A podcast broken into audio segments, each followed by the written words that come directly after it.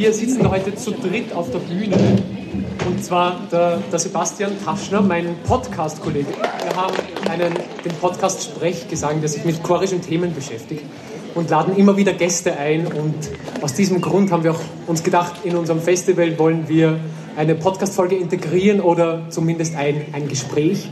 Und nachdem die Tanja Aspelmeier uns beiden von der Universität schon ein bisschen bekannt ist und außerdem Expertisen auf ganz vielen Gebieten hat, haben wir sie gleich eingeladen.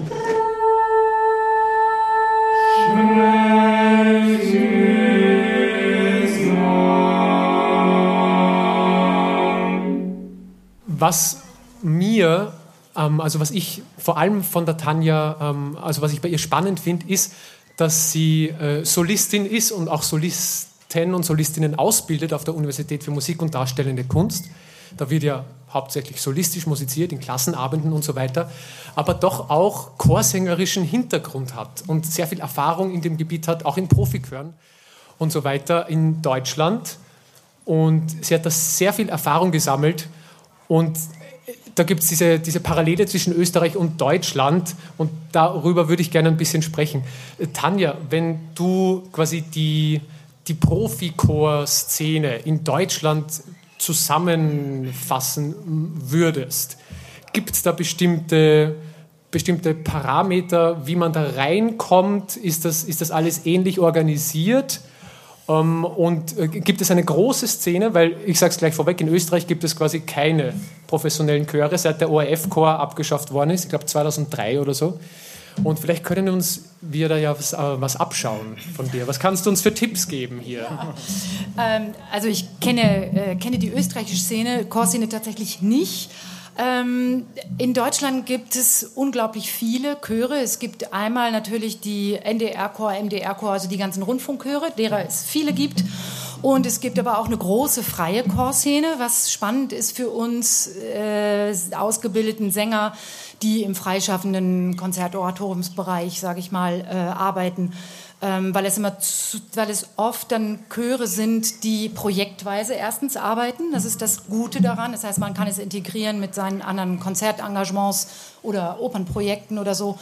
Und ähm, sind das freiberufliche Ensembles sind, äh, gibt es da meistens einen gewissen Stamm an Leuten. Also es gibt schon irgendwie eine Basis, aber es kommen doch immer wieder, es gibt eine gewisse Fluktuation, es kommen Leute dazu, es gehen welche weg. Das heißt, es bleibt in Bewegung, was natürlich äh, gut ist, weil einerseits die Qualität sehr konstant bleiben kann, andererseits die Qualität auch immer konstant hoch bleiben kann. Mhm. Denn äh, niemand fühlt sich also ich will niemand zu nahe treten, aber wenn man einen festen Job hat im Chor, zum Beispiel im Rundfunkchor, dann schleichen sich manchmal doch vielleicht nach 20 Jahren Chorsingen der ein oder andere Moment ein, wo man sagt, ach, das Stück schon wieder, ja, das muss ich mir gar nicht vor der Probe angucken, da weiß ich sowieso schon, wie es geht. Und dann mhm. steht aber vielleicht ein anderer Dirigent davor und möchte was anderes und dann ist die vielleicht eine Flexibilität nicht mehr so da. Das hast du bei den freien Chören, hast du das einfach nicht.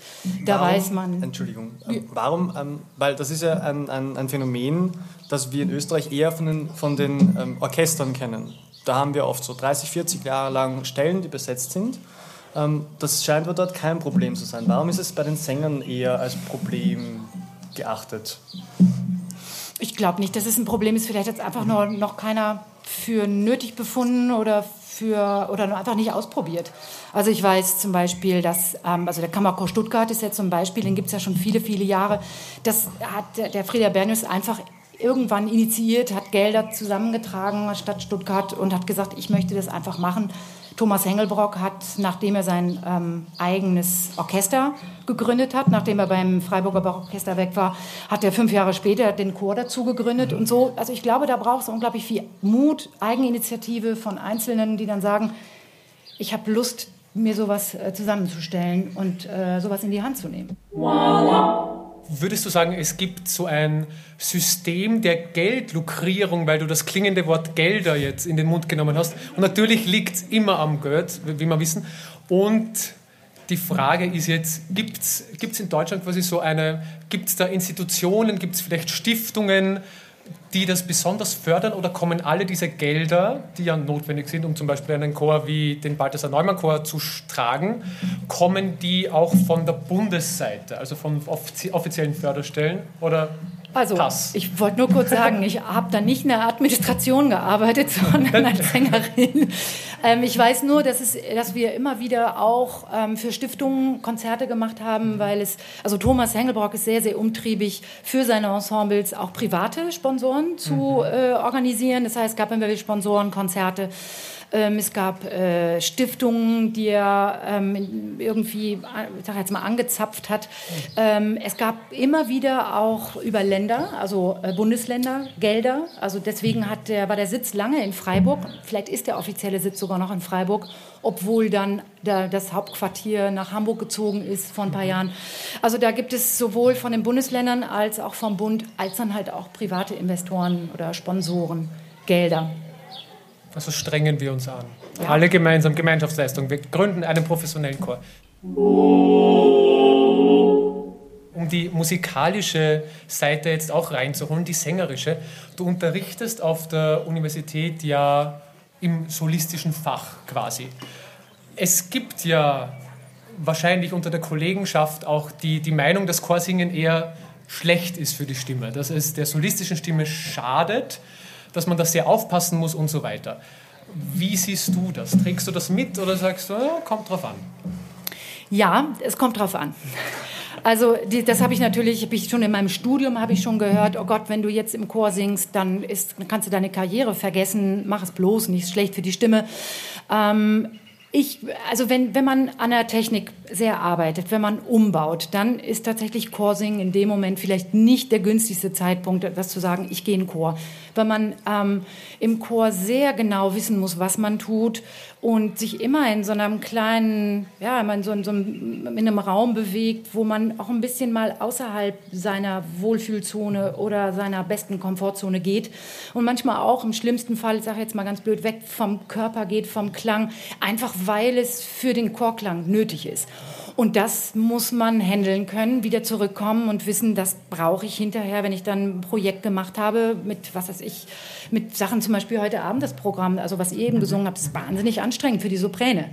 Ja, das haben sie ganz toll gemacht, wollte ich mal kurz sagen. War echt super. Aber es ist stimmlich sehr anspruchsvoll und danach muss man auch wieder gucken, dass man, dass man sich wieder zusammensammelt und äh, dafür braucht man einfach eine, eine gute technische äh, Ausbildung. Und trotzdem ist Chorsing wunderbar, weil es Musikalität ausbildet, weil es Klang ausbildet, mit anderen Menschen zusammen Musik machen und dadurch die eigene Musikalität glaube ich, bin ich fest von überzeugt, noch ein kleines bisschen flexibler wird, als wenn man immer nur allein und meine Stimme und das ist. Also man holt mehr aus seiner Stimme raus letztendlich.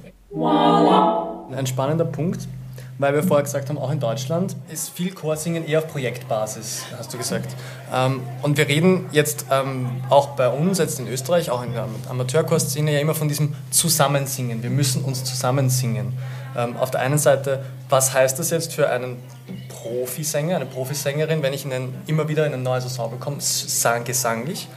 Ähm, wie komme ich zu diesem Zusammensingen? Und auf der anderen Seite, ähm, was bedeutet das jetzt, was äh, muss ich als Sänger quasi mit mir machen, um zusammen zu singen, zusammen singen zu können mit anderen? Was, was, was, was muss ich da machen? Äh, in erster Linie gut hören also offen sein für das, was um einen herum passiert. Dann natürlich immer offen sein für das, was an Klang zum Beispiel verlangt wird oder gewünscht wird von vorne, also von dem Dirigenten. Die haben ja alle sehr einen speziellen Wunsch, wie der Chor zu klingen hat. Und da ähm, die Offenheit zu haben, äh, sich zu integrieren. Wirklich gut zu hören, rechts und links, wie, wie klingt das? Bin ich zu leise, bin ich zu laut, bin ich zu rund, bin ich zu hell? Also sich da so ein bisschen ähm, die Fähigkeit und den Mut haben, zurückzustellen und gleichzeitig aber auch zu merken, wann es nötig ist, vielleicht was mitzuziehen. Also so eine gewisse, diese Gemeinschaft einfach äh, zu, ähm, ja, zu, zu, erspüren, wie die, wie die funktioniert und welchen, welchen Platz man da einnimmt. Das fängt schon damit an, dass man in seiner Stimmgruppe äh, den richtigen Platz finden muss. Dass man genau weiß, mit wem man gut zusammen singt und neben wem man zum Beispiel lieber nicht singt. Und auf technischer Ebene, wenn ich jetzt sage, ähm, ich singe jetzt heute zum Beispiel in meinem Fall ähm, Monteverdi zu fünft und dann ähm, Strauß zu 16. Was, also, was wären da die Unterschiede? Wenn, wenn jetzt wär, ich, ich komme zu dir am Montag und sage, ah, jetzt am, am Samstag, das war so anstrengend, äh, was würdest du mir raten als Sänger? Ähm, wenn ich jetzt, äh, Nach dem Konzert? Ja, oder vor dem Konzert, während dem Konzert, also in einem auf technischer Ebene grundsätzlich. Schwierige Frage. Das ist eine komplexe Frage. Also, ähm, ja, genau so. Jetzt aber.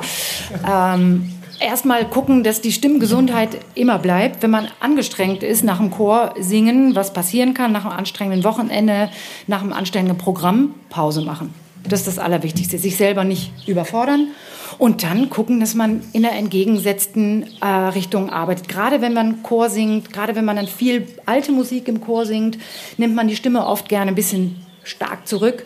Gucken, dass man vielleicht ein bisschen, was weiß ich, über Mozart hinaus wieder ein bisschen mehr Klang macht, um da einen Ausgleich zu schaffen, zum Beispiel. Ja, und äh, ja, sowieso immer muss ich fit halten. Das, das ist aber jetzt unabhängig, ob man Chor singt oder solistisch, die körperliche Fitness, die mentale Fitness, dass man guckt, dass man nicht zu müde ist, dass man, dass man nicht über den Punkt hinübergeht, wo die Stimme äh, nicht mehr das macht, was man möchte. Das unterscheidet sich, glaube ich, ehrlich gesagt, beim Chorsingen oder beim solistischen Singen nicht unbedingt. Außer, dass man beim Chor mehr singen muss. Aber da kann man ja auch mal ähm, auf seine Kollegen was abwälzen. Man kann einfach auch mal die stumme Jule spielen und ähm, dafür dann beim Konzert besonders gut sein. Kennen wir alle, oder? Ja. Der Fisch. Der Fisch. Ja. Worüber wir jetzt noch weniger gesprochen haben, ist die soziale Komponente, die ja auch beim Chorsingen extrem ausgebildet wird und die man früher oder später ja auch im solistischen Singen braucht. Also in, jeder, in jedem Opernensemble, in jedem Benediktus von jeder Messe findet eigentlich Chorsingen oder zumindest Ensemblesingen statt.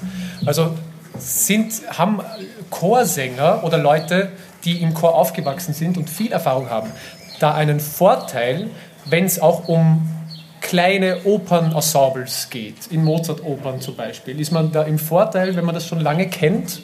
Ja, ich würde denken, ähm, dass das eine Übungssache ist, tatsächlich ja. im Ensemble zu singen. Und ganz abgesehen von, dem, von der Entwicklung der, der stimmlichen Fähigkeiten, was dann ja, wenn man im Ensemble, Opernensemble ist, sich nicht unbedingt decken muss mit den stimmlichen Fähigkeiten, die man vielleicht in einer, als Chorsänger in einer freien Szene hat. Aber wenn man sozusagen dann da ist, da hat man bestimmten Vorteil davon, dieses Erlebnis von Chorsingen, vom Vokalensemble singen, vom Miteinander singen, das, das verinnerlicht zu haben. Mhm. Das macht es einfach plastischer. Absolut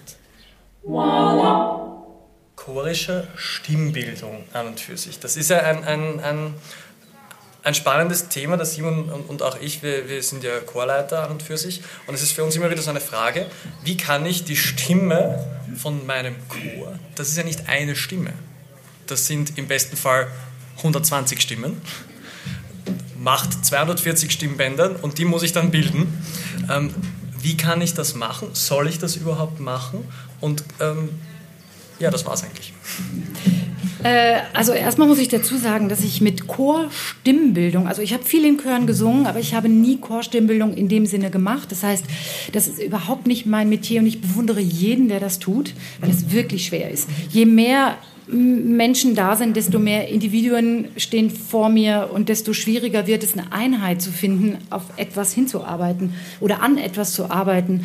Und ähm, da dann den Überblick zu behalten und tatsächlich irgendwie zu gucken, was allen taugt, etwas zu finden, das ist schon echt hohe Kunst, also Hut ab. Ähm, ansonsten macht es das auf, macht auf jeden Fall Sinn, eine chorische Stimmbildung anzubieten, wenn es keine Einzelstimmbildung gibt. Mhm. Also ich bin immer noch der Meinung, dass es äh, für jeden einzelnen Chorsänger, kommt natürlich darauf an, an welcher, ähm, auf welchem Niveau wir uns befinden, aber äh, die Einzelstimme, das, das, das Beschäftigen mit der eigenen Stimme, mit dem eigenen Körper, eigenem Atem, mich dann doch in kürzerer Zeit weiterbringt, als wenn ich die Übung mit allen anderen zusammen mache und vielleicht dann höre, dann höre ich immer, oh, die kommt viel höher als ich, also probiere ich auch noch ein bisschen höher zu singen, obwohl meine, vielleicht meine Stimmschönheit ein bisschen tiefer ist und ich will es mhm. aber unbedingt. Und äh, das, ja, wenn man sich da gut von abtrennen kann und dann ein gewisses Know-how oder sich selber gut kennt und äh, dann, dann wird es sicher auch funktionieren. Aber dafür muss man sich erstmal kennenlernen. Und das ist tatsächlich bei, alleine in Einzelstimmbildung immer am, am einfachsten. Gibt es Bereiche, ähm, vom, in, in, in, ups, Bereiche in der, in, der, in der technischen Arbeit, die man in so einem kurzen Zeitraum chorisch eher erarbeiten Fall könnte? Sowas wie Atem- und Körperbildung, also so die grundlegenden Dinge, das, was, was, was der Tonus beim Singen, was den ausmacht, dass, den, dass man da die Menschen mit, mit dem Hypertonus äh, abholen, aber genau die für den, mit dem Hypotonus auch, also dass man die irgendwie zusammenbringt. Das, bringt, das macht auf jeden Fall Sinn und natürlich irgendwie eine Art von Klangformung. Ich sag mal in der Mittellage. Alles, was in die Extremen geht, wird dann womöglich ein bisschen schwierig und zu individuell, aber ähm, auch das, wenn man mit dem Chor lange noch arbeitet und die Leute kennt und ein gut, guter Chorleiter weiß ja auch eigentlich immer, wie die einzelnen Stimmen sind. Ähm, und dann kann man auch ein bisschen subtil darauf eingehen. Macht das auch Sinn, wenn ich jetzt mit Profis arbeiten würde? Nein. Da chorisch an, anzusetzen? Sie fühlen sich beleidigt, oder? Ja. Ja. das geht gar nicht. Also das, das ist bei, das hat, auch, hat noch nie jemand probiert, wenn, wenn ich irgendwo, also das wäre. Und sing den Ton mal so. Ja, genau. Was, es passiert ja in einer gewissen Weise dann in den Vorproben, also zum Beispiel beim Balthasar Naumann Chor ist es so, dass wir ähm, erst Vorproben haben mit unserem Chordirektor, Detlef Bratschke, meistens. Wir hatten auch ein paar andere mal, je nach Projekt. Und die machen dann ja eine Art von Formung des Klanges, eh, hoffentlich im Sinn des Dirigenten, der es dann hinterher übernimmt. Das ist ja auch irgendwie eine chorische Stimmbildung, Einstellung, aber nicht mit, wir machen äh, die so, die so, die so äh, oder sowas. Nee, nee, nee, das, da würden alle wahrscheinlich irgendwie sagen, Entschuldigung, das mache ich morgens in meinem Hotelzimmer, das muss reichen. Ja, ja, ja. Also auch keine Form von gemeinsamen Einsingen oder gemeinsamen Zusammenfinden. Ähm, ähm, wenn ich jetzt um 9 Uhr ist die Messe, ich treffe mich um 8 Uhr und versuche ein gemeinsames Klangbild auch nicht. Nee, also dann gibt es vielleicht eine Anspielprobe, äh, eine gemeinsame, aber das ist, wenn die Probe beginnt, Seite 1 oder Seite 15, wir fangen beim Benediktus an oder beim Sanctus oder und los geht's. Nachdem ich ja heute für die persönlichen Fragen zuständig bin, wir haben ja so eine kleine Tradition, dass wir in unserem Podcast das Lieblingschorstück abfragen und äh, das dann auf unsere Playlist auf Spotify, also ah. sie damit ergänzen, sodass man dann, wenn man die Playlist aufruft, ein Best-of der Chorliteratur durchhören kann. Ich glaube, wir haben ungefähr zehn Stücke bis jetzt drauf. Ja, dreimal Friede auf Erden. Dreimal Friede auf Erden von Schönberg, was schon alles sagt. Und genau, es können auch Chor-Orchesterstücke sein. Würde dir da irgendwas einfallen, wo du sagst, das habe ich mal gesungen, vielleicht auch als Solistin oder mhm. als im Chor? Ja, äh, ganz ehrlich, die, bei fast allen Stücken ähm, muss ich sagen, wenn man sie selber singt, sind sie toll. Ja, beim Hören ist es nicht immer so, aber beim selber singen, es macht eigentlich immer Spaß.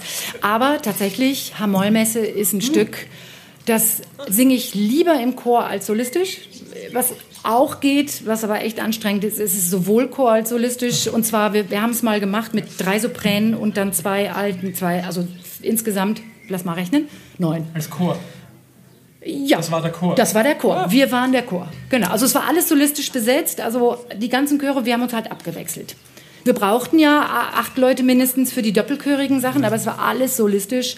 Chor, Solo und das, ehrlich gesagt, hat unglaublichen Spaß gemacht. Ja. Ja. Daraus einen bestimmten Ausschnitt? Irgendwas, was besonders? Oh. Kyrie, Gloria? Nein, nein, nee, nee, die, die, die, die, ähm, die leisen langsam Et incarnatus est, ah. äh, Et expecto, diese, dieser Mittelteiler. Okay. Also, Falls Sie nicht wissen, wovon wir jetzt reden, es kommt alles auf die Playlist auf Spotify und dann kann man sich das auch hören. Ja. Gibt es von, von der Seite des Publikums noch irgendwelche Fragen? Wie, wie geht ein Profikor um mit dirigentischen, nennen wir es irrwitzige Vorstellungen? Ähm, naja, also letztendlich ist Musik ähm, ja wirklich ich sag mal, Auslegungssache. Es ist ähm, so, also jeder empfindet ein Stück so unterschiedlich. Das heißt, wirklich abstrus oder irgendwelche Grenzüberschreitungen musikalischer Art ähm, machen das ja manchmal einfach auch interessant. Und also ich kann nur von den Chören, wo ich gesungen habe, sagen, was der Dirigent will, soll er bekommen. Und wenn er jetzt zum Beispiel dann natürlich erwartet, wir sind zu fünft im, in einer Stimme und der möchte äh, ein riesiges Fortissimo haben, ja, das geht da nicht. Dann geht es einfach nicht. Ja, wir tun dann, wir tun unser Bestes und was nicht geht, geht nicht. Und dann äh, muss, hat, muss, hat er falsch, sich falsche Vorstellungen da gemacht. Aber das ist eigentlich so noch nie vorgekommen. Es gab schon mal Sachen, das, wo wir den Mozart-Requiem gesungen haben. Der hat uns durchgeprügelt und alle, also wir konnten eigentlich überhaupt weder atmen noch richtig noch singen. Und, aber wir haben es einfach gemacht. Und wenn es dann das ist, was, wenn er, wenn er merkt, es geht nicht weiter, dann muss er entweder sagen, okay, wir reduzieren irgendwas, dass damit, damit der Chor, den ich, die Leute, die ich vor mir habe, das so hinkriegen, wie ich es gerne hätte, oder er muss damit leben, was er bekommt. Aber das, wie gesagt, war eigentlich nie ein großes Problem. Es gibt dann auch Umstände, wo ähm, du natürlich übergeben wirst an den Dirigenten. Der hat dann eine Idee, die er gern umgesetzt haben will und er kann sie aber auf das Instrument Chor nicht ganz anwenden, weil es etwas anders funktioniert teilweise als, als natürlich die anderen Register im Orchester. Und dafür hast du dann aber natürlich auch einen, einen, Chordirektor eben oder einen Chorleiter ähm, oder eine Leiterin, die dann eben sagt, okay, er, meint, er sagt zwar das und das, was er meint, ist das und das, macht es so und dann funktioniert es und der Dirigent ist zufrieden, die, Sänger sind, die Sängerinnen sind zufrieden und, und es funktioniert und es klingt nach Musik. Also da, das ist ein bisschen ein, natürlich ein, ein schmaler Grad, diese Zusammenarbeit oft da, zwischen einem von jemand anderem geprobten Klangkörper, der dann übergeben wird, da, da muss man dann auch in der, in der Kommunikation oft übersetzen. übersetzen. Es ist eine, eine Übersetzungsfrage oft. Einfach in in die Sprache, die der, dieser Chor jetzt gerade musikalisch spricht. Das ist ja auch ein, ein, großes Thema grundsätzlich für alle Dirigentinnen und Dirigenten. Wie erreiche ich jetzt diesen Klangkörper, der, den ich vielleicht zwei, dreimal sehe, bevor ich ihn wieder hinter mir lasse? Also da, da eine, eine Sprache zu finden, die die Leute und die Musik, Musizierenden erreicht, ist natürlich das, die, die, eine Lebensaufgabe. Wenn jetzt nichts mehr zu sagen ist, dann bedanke ich mich ganz, ganz herzlich bei Tanja Aspelmeier und wie immer beim Sebastian Taschner. Trotzdem schön, dass du da dir, bist. Simon. Ja, schön, dass wir alle da sind. Schön, dass die alle da waren, dass sie die, uns diese spannenden Fragen auch gestellt haben. Jetzt noch zum Schluss. Ähm, ich hoffe, Sie nehmen was mit, auch aus dieser Diskussionsrunde. Und wenn es noch irgendwas im Privaten gibt, kommen Sie zu uns. Wir reden gern stundenlang über diese Sache. Bleiben Sie uns gewogen. Vielen Dank. Schönen Abend. Oh.